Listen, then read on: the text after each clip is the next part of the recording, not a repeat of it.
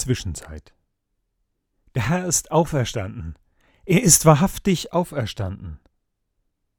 Die Gefühle, die diese Nachricht auslöst, sind völlig widersprüchlich.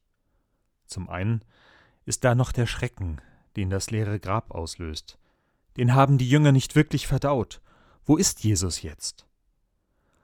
Zum anderen aber ist da die Freude über die Nachricht der Jüngerinnen. Jesus lebt. Er ist ihnen begegnet. Und nach den Jüngerinnen beginnen auch einige der anderen Jünger Begegnungen mit dem Auferstandenen zu haben. Doch nie, nie bleibt er bei ihnen, um wieder mit ihnen unterwegs zu sein. Es bleibt die Frage im Raum, wie geht es jetzt weiter? Die Jünger haben eine prägende Zeit hinter sich.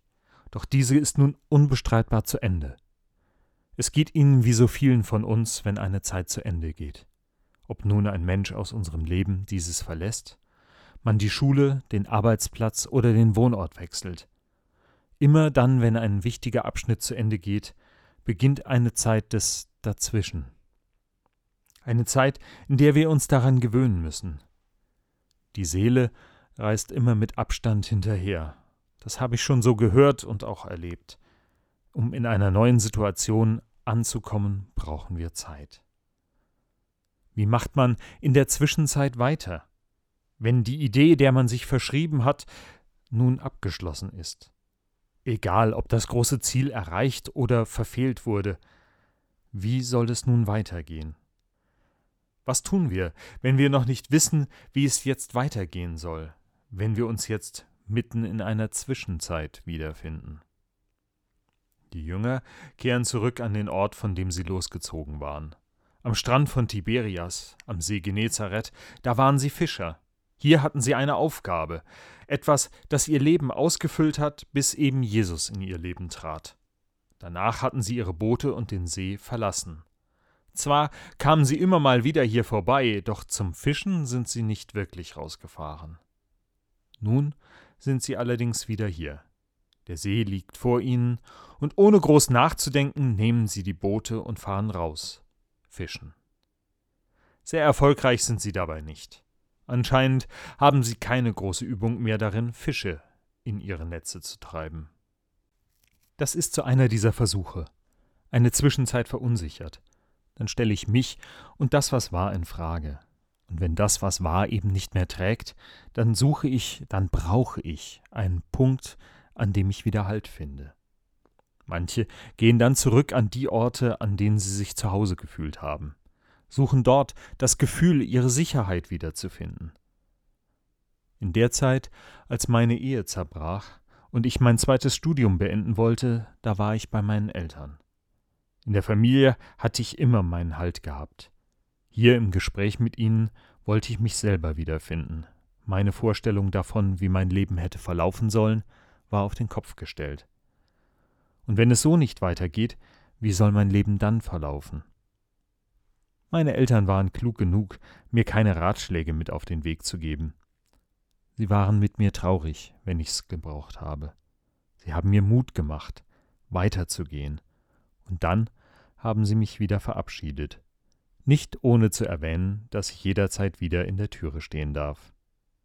Es tut gut, wenn man einen Punkt, Ort oder Menschen hat, an dem man bei sich selbst wieder anknüpfen kann. Den Jüngern am See Genezareth gelingt ihr Versuch leider nicht wirklich. Sie können an ihrem alten Leben nicht anknüpfen. Da taucht am Ufer einer auf, der sie fragt, ob sie was gefangen haben. Er scheint ehrlich in Sorge zu sein, kein Besserwisser. Und die Jünger können ebenso ehrlich antworten Nein, wir haben nichts gefangen. Dann jedenfalls gibt ihnen der Mann am Ufer einen Tipp. Die Netze anders auswerfen. Und siehe da, es beginnt zu zappeln in ihrem Netz. Es sind so viele Fische, dass sie das Netz lieber im Wasser lassen und es mit dem Boot an Land ziehen, statt es aus dem Wasser zu heben. Einer hat inzwischen den Mann am Ufer erkannt. Es ist der Herr.